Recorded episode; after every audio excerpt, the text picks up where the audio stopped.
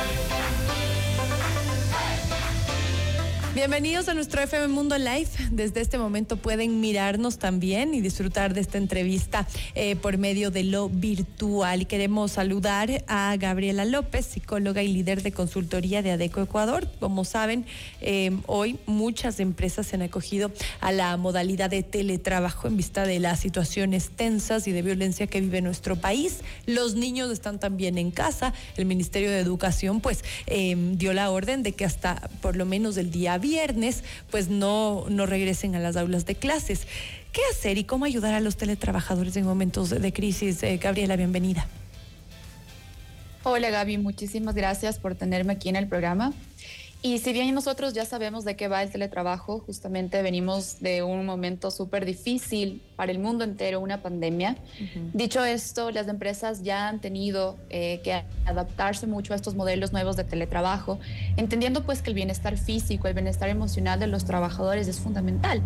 Ahora que vivimos estos momentos de, de mucha incertidumbre, de mucha inseguridad, de mucho miedo, todo este eh, malestar influye directamente en la productividad de los colaboradores. Entonces, ahora lo más importante es salvaguardar esta seguridad, salvaguardar a los colaboradores y su integridad. Entonces, para esto, lo que debemos procurar es eh, que el teletrabajo en los colaboradores sea realmente efectivo, que nosotros como recursos humanos o como directores de empresas podamos darles a ellos todas las herramientas necesarias para que pues trabajen de forma efectiva desde la casa, para que puedan gestionar todo este bienestar eh, laboral en términos, eh, por ejemplo, de darles las herramientas adecuadas, de darles una comunicación adecuada de los eh, acontecimientos que están ocurriendo en el día a día con información verídica. De esta manera, pues los colaboradores se van a sentir muy en calma y muy alineados también a su estrategia, enfocados, a pesar de que afuera sabemos que están ocurriendo situaciones bastante difíciles para el país. De acuerdo, pero el país y los ecuatorianos tenemos que seguir trabajando y tenemos que hacer grande esta patria si es que aprovechar de los recursos que, que se desarrollaron durante la pandemia para esta situación pues es lo más óptimo, de, hasta de las cosas más difíciles uno tiene que sacar eh, el aprendizaje y la enseñanza. En este caso, yo creo que muchos jefes tienen ese miedo a que el, el, trabajo de sus empleados en casa sea, no sea tan productivo, no sea efectivo. ¿Cuáles podrían ser tus recomendaciones para alguien que todavía no cree en esto? Que, tal vez dice, no, yo prefiero que estén aquí, que timbren tarjeta, que yo, eh, yo como jefe estar ahí al lado viendo, eh, ¿cuál podría ser tu mensaje, tu recomendación para que un poquito suelten y permitan también que las labores continúen? Ayer, por ejemplo, que estaba todo caotizado la, la ciudad de Quito, que no había por dónde mover, que, que la gente estaba desesperada por llegar a casa, si tal vez muchas empresas estarían teletrabajando, hubieran podido continuar con sus tareas de una manera adecuada. Así es, em, dicho esto, los colaboradores pues deben estar muy alineados con sus líderes, ¿no? Aquí lo importante es mantener una comunicación constante, ¿sí? No estamos hablando de que tu líder esté atrás tuyo en tus actividades diarias, sino más bien en una comunicación constante con tus empleados que sea muy clara y muy transparente. Comunicarles cuáles son estos objetivos que tienes eh, determinados para la semana, para los siguientes días. De esta forma vas a mantenerte comunicado de tus resultados también. Y la importancia también de tener un plan de comunicación interno que incluya como todos estos diferentes canales de comunicación para saber cómo tú estás laborando, qué actividades te hacen falta, cómo yo como líder te puedo apoyar si es que estás trabajando desde casa. Muchas veces cuando estamos en casa no tenemos las herramientas eh, suficientes de pronto, eh, por ejemplo, cuando somos administrativos de impresoras, copiadoras, pero cómo yo como colaborador puedo eh, de cierta forma mejorar estos, estas formas de trabajo yo creo que es con mucha comunicación, ¿no? De igual manera, cuando estamos trabajando de casa hay que entender que les estamos brindando flexibilidad a los colaboradores. De esta forma también la flexibilidad es considerada como, una, como un beneficio de bienestar. Entonces en estos momentos los colaboradores se van a sentir que tienen un espacio que tú estás confiando y depositando confianza en ellos. Entonces esto te vuelve mucho más eh, eh, motivado al momento de trabajar. Y tal vez sí también fijar objetivos, ¿no? Más allá de que estén conectadas las horas que serían, porque muchas veces por la situación y más aún ayer que, que, hubo, que hubo tanta incertidumbre, tal vez y mucha gente tuvo que cerrar antes o, o, trabajar por eh, jornadas más extensas, pero claro, trabajar por objetivos creo que puede ser una, una una buena opción para que el colaborador en el momento que, pueda, pues lo haga, que importa si es a la madrugada, de noche, de día, con tal de que cumple el objetivo, eh, yo creo que podría ser lo adecuado.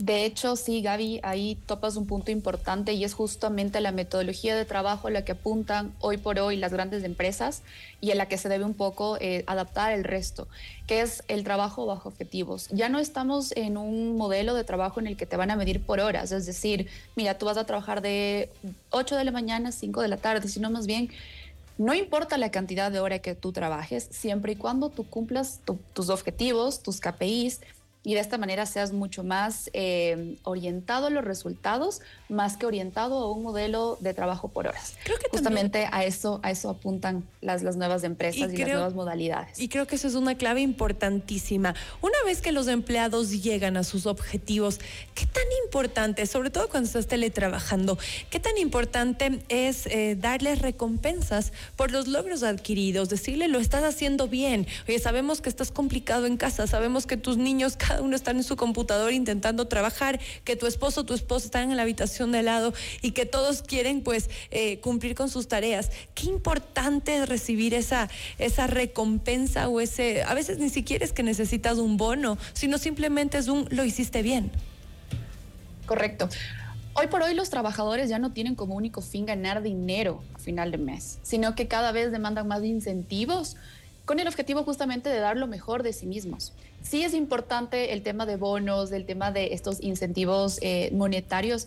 Sin embargo, hoy en día nosotros los seres humanos demandamos más beneficios como la flexibilidad, justamente el hecho de trabajar en casa quiere decir que estoy con mi hijo, con mis mascotas, con mi familia.